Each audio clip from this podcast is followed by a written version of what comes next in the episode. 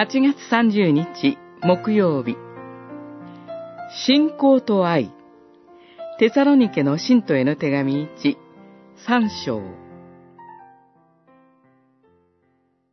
ところで、テモテがそちらから私たちのもとに今帰ってきて、あなた方の信仰と愛について嬉しい知らせを伝えてくれました。三章六節。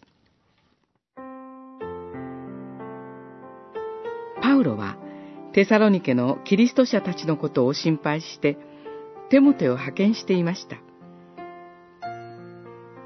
そのテモテが戻ってきて、困難や迫害の中でも信仰を固く保っていると報告します。苦難の中での彼らの信仰の動揺を心配していたパウロにとって、これは嬉しい知らせでした。テモテは、彼らの信仰についてだけではなく、彼らの愛についても報告しています。教会の兄弟姉妹のために、あるいは隣人のために、自らを犠牲にし、見返りを求めないそのような愛の姿がテサロニカの教会にありました。信仰と愛。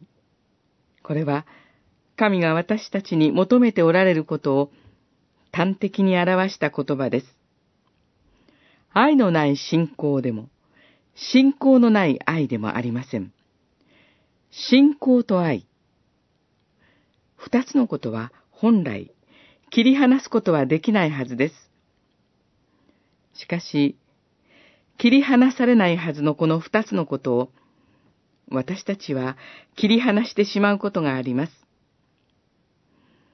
たとえ、どのような困難、苦しみの中にあっても、信仰と愛を固く保ち、それを増し加えさせてくださるように祈りつつ歩んでいきたいものです。